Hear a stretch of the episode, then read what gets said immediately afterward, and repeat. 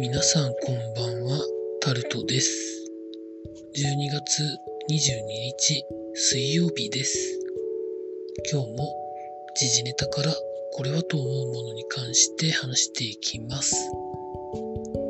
皇族確保に向けて有識者会議が2案を提出ということで記事になってます。記事の中には大枠として女性功績維持と養子縁組ということが書かれてありまして安定継承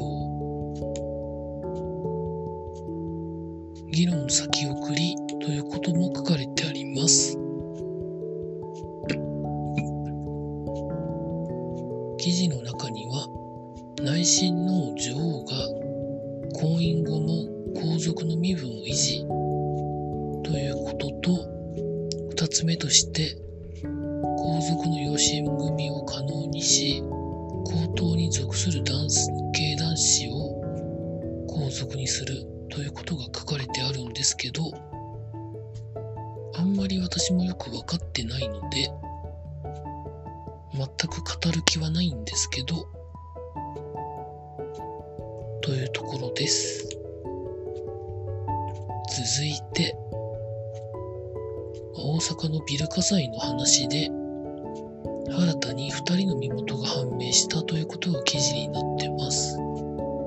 二十何人かですよね犠牲になられた方が。まだ分かっていらっしゃらない方いらっしゃるんですかね。あの被害に遭われた方の名前は別に知る必要はないので一般の人は。身近な人だけが分かればいいのでいちいち名前を発表する必要はないと思うんですけど。まあ亡くなり方は違いますけどとある芸能人の方が亡くなりましたけどその親を引っ張り出してきて、ね、おお骨になった亡くなられた方のお骨を持った状態でマスコミの前に立たせるっていうのはあまりにもひどいのでやめてほしいなと思ったんですけど皆さんどう思われますでしょうか？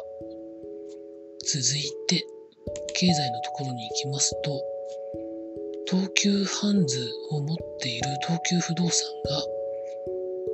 が全店舗とか権利をカインズに売却するということで記事になってます。結構これは驚いたんですけど私の地元にも百貨店のテナントとしてハンズが入ってるので今後どうなるのかなと思ったりもしてるんですが売却価格は非公開非公表とされているんですけど、まあ、いずれこれはカインズが上場してるので多分株主総会とかでいくらで買ったんですかっていうので多分バレるとは思うんですけど売却の背景には行動変容。やそれによる小売業界の飽和。あと EC 化の進行による小売業界の環境変化による業績低迷プラス直近のコロナの話ということでどのくらい厳しかったんでしょうかね。よくわかりませんけど。なんかでも東急ハンズというブランドがちゃんと確立されたものが売られて店舗の名前が変わっちゃうかもしれないっていうところで言うともったいないなと思うところもあるんですけどね。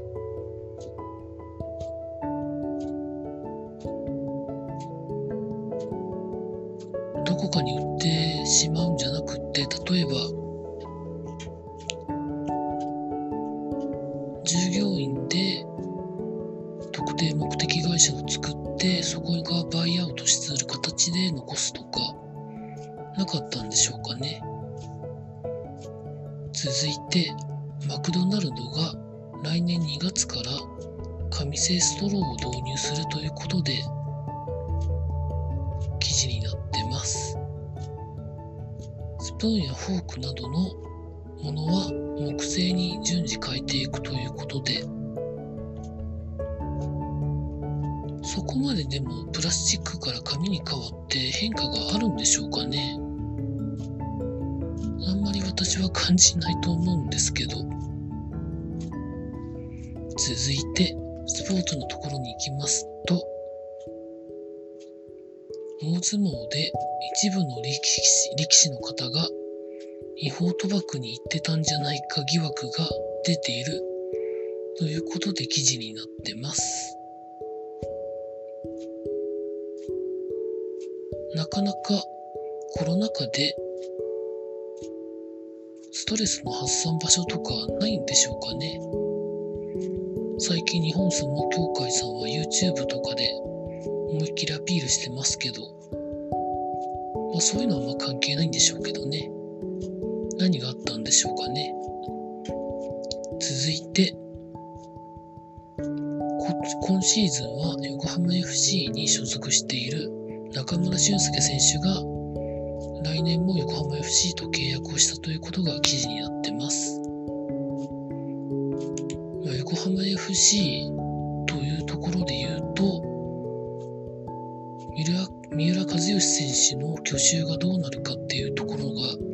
一番今注目されてますが、記事の中では、